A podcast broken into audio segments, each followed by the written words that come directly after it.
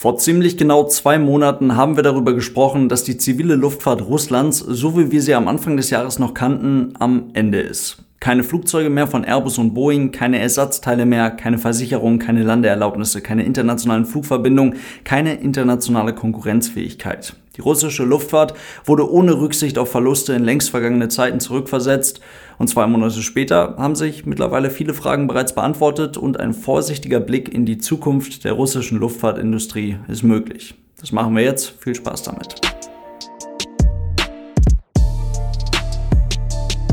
Und damit hallo und ganz herzlich willkommen. Ich hoffe, es geht euch gut. Dieses Thema ist so umfangreich und so komplex, dass wir uns immer mal wieder auf einzelne Bereiche konzentrieren. Heute geht es ganz besonders um die russische Luftfahrtindustrie, allen voran um die MS-21. Über das, was man hätte werden können und über die Optionen, die jetzt gerade auf dem Tisch liegen. Die Ausgangssituation ist schnell erklärt. Wenn wir über große Verkehrsflugzeuge sprechen, dann ist es kein Geheimnis, dass Airbus und Boeing die attraktivsten Flugzeuge für die Fluggesellschaften auf der ganzen Welt bauen und das über die komplette Produktpalette hinweg. Das ist nicht übertrieben oder überheblich, sondern aktueller Stand der Dinge und ehrlich gesagt auch eine Situation, mit der die ganze Welt anscheinend ziemlich gut klarkommt. Das heißt aber definitiv nicht, dass beide Hersteller fehlerfrei oder gar perfekt sind. Als Beispiel der aktuell laufende Rechtsstreit zwischen Airbus und Qatar Airways, bei dem nach aktuellem Kenntnisstand Qatar Airways bei einem nicht sicherheitsrelevanten Problem den kürzeren zieht. Nichtsdestotrotz ist es ja scheiße, wenn der Lack am Flugzeug nicht hält. Ein anderes, sehr viel tiefer gehendes Beispiel, Boeing und die ganze 737 MAX-Thematik. Das ist etwas, was man sich bei der Einführung eines neuen Flugzeuges heute definitiv nicht mehr vorstellen konnte. Es forderte mehrere hundert Menschenleben und erschütterte die ganze Branche wirklich nachhaltig. Dazu Lieferschwierigkeiten, massive Verzögerungen und Qualitätsprobleme. Mit anderen Worten, Airbus und Boeing bauen die aktuell besten und beliebtesten großen Verkehrsflugzeuge für den Markt. Was allerdings nicht bedeutet, dass es am Markt keinen Platz für ein weiteres ernsthaft gutes Verkehrsflugzeug gibt. Ich würde mich freuen, wenn es ein solches ernsthaft gutes anderes Flugzeug gäbe. Gar nicht unbedingt, weil es das Aufbrechen des Airbus und Boeing Duopols bedeuten würde, sondern viel eher, weil das wirkliche Innovation bedeuten könnte. Beispiel dafür, die russische MS-21 wäre das erste große zivile Flugzeug gewesen, welches auf sogenannte aktive Sidesticks setzt. Habt ihr vielleicht schon mal was gehört? Ihr kennt die Boeing-Steuerungsphilosophie mit zwei großen, mechanisch miteinander verbundenen Steuerhörnern vorne im Cockpit. Ihr kennt die Airbus-Steuerungsphilosophie mit zwei nicht miteinander verbundenen und im Detail ziemlich komplex miteinander agierenden Sidesticks. Damit meine ich zum Beispiel, Steuerinputs addieren sich auf. Also wenn beide Sidesticks gleichzeitig betätigt werden, aus welchen Gründen auch immer, und der eine lenkt voll nach links und der andere lenkt voll nach rechts, dann passiert mit dem Flugzeug tatsächlich gar nichts. Airbus verwendet sogenannte passive Sidesticks und die haben so eine ganze Menge kleinere Nachteile, die aber im Detail ziemlich entscheidend sein könnten. Zum Beispiel gibt es bei diesen Sidesticks kein sogenanntes Force Feedback, also keine Rückmeldung über Kraft an den Piloten, keine Weitergabe von Informationen über an den Steuerflächen anliegende aerodynamische Kräfte. Und das kann für die Situational Awareness, das, oder diesen Begriff, diese Bezeichnung habt ihr schon häufiger gehört, das kann für das Situationsbewusstsein des Piloten in entscheidenden Situationen nicht ganz unwichtig sein. Der Sidestick der MS-21, der kann allerdings genau das und das ist das erste Mal, dass das in einem großen Verkehrsflugzeug so verwendet wird. Und das Beispiel ist deswegen so hervorragend, weil es eben genau das beschreibt, was die MS-21 sein soll, nämlich die Zusammenführung zweier Welten, die Kombination der Vorteile der Boeing 737 mit denen des Airbus A320. Das muss jetzt nicht die Lösung aller Probleme sein. Airbus kommt ja ganz gut klar mit den passiven Sidesticks und Boeing wiederum ganz gut mit den Steuerhörnern. Aber ihr erinnert euch vielleicht an den Absturz des äh, Fluges Air France 447, also den Absturz des A330 mitten über dem Atlantik im Sturm nachts unter widrigen Wetterbedingungen.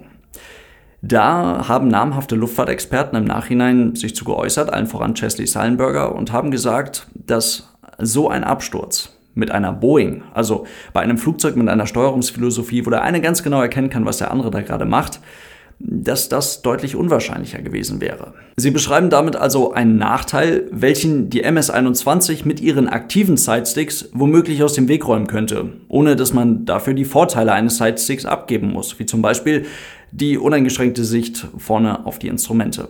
Und wer sagt denn, dass Airbus und Boeing an ihrer Steuerungsphilosophie nicht eventuell auch schon längst irgendwas geändert und optimiert hätten, sie dies aber aufgrund von tausenden aktiven A320 und 737, dem direkten Konkurrenzmodell zur MS-21, aber ja nicht einfach so tun können, weil das sonst eben die Kompatibilität der Flugzeuge und Crews untereinander massiv einschränken würde.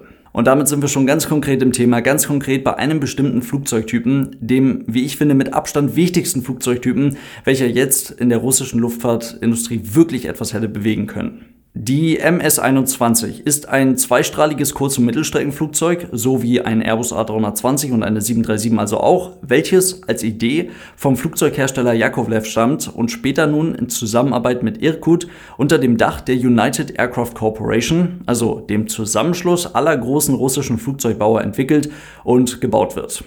Auf dem eigenen Markt kann und soll die MS-21 die über 180 Mal gebaute Yak 42 sowie die in 45 Produktionsjahren über 1000 Mal gebaute TU 154 ersetzen. Das ist heute nicht mehr realistisch, denn dafür kommt das Flugzeug doch tatsächlich deutlich zu spät. Fast alle der eben genannten Jets wurden längst durch andere Flugzeuge ersetzt. Als Beispiel die TU 154 fliegt schon seit Jahren keine Passagiere mehr. Allerdings die Aussage ist dennoch irgendwo sinnvoll gewesen, zumindest bis so um 2005, denn dort wurden, wurden noch knapp 80 Prozent aller russischen Fracht- und Passagierverbindungen mit eben solchen Flugzeugen durchgeführt. Und die TU 154 war über Jahrzehnte hinweg ein sehr zuverlässiges Arbeitspferd in der ehemaligen Sowjetunion. Diese Chance darauf, das Rückgrat der russischen Luftfahrt zu ersetzen, das hat die MS-21 zwar verpasst, in die heutige Zeit und damit neben Airbus A320 und Boeing 737 hätte sie aber dennoch ganz klar gepasst. Weil man hat den Gedanken oder die Idee hinter diesem Flugzeug immer weiter optimiert, hat das Flugzeug immer weiter entwickelt und somit hat die MS-21 heute zwei ganz klare Vorteile gegenüber der 737 und dem A320. Erstens, sie wäre schnell verfügbar gewesen. Airbus und Boeing haben tausende offene Flugzeugbestellungen. Neukunden müssen sich da erstmal hinten anstellen.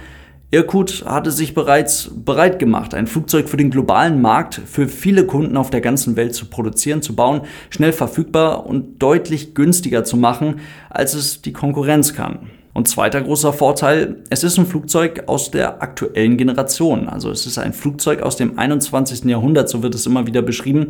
Die A320-Basis ist das nicht unbedingt, die ist mittlerweile ziemlich alt. Und die 737-Basis, ihr wisst Bescheid, die ist nochmal deutlich älter.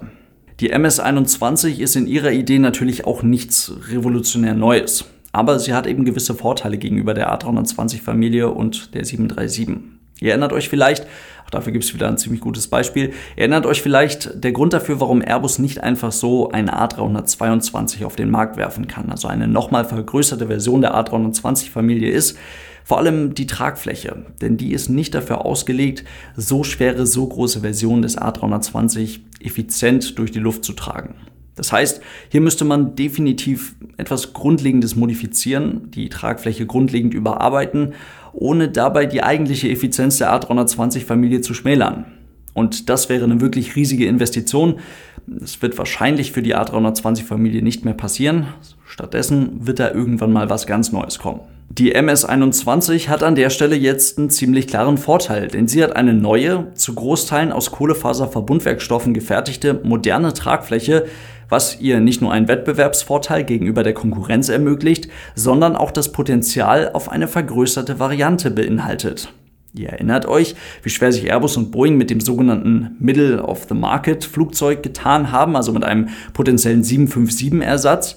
Und die MS-21 hätte das womöglich werden können, weil sie eben dazu noch das entscheidende Vergrößerungspotenzial mitbringt. Das RA320 und 737 fehlt. Die MS-21 besteht mittlerweile bis zu 45 Prozent aus Kohlefaserverbundwerkstoffen. Das macht das Flugzeug leichter.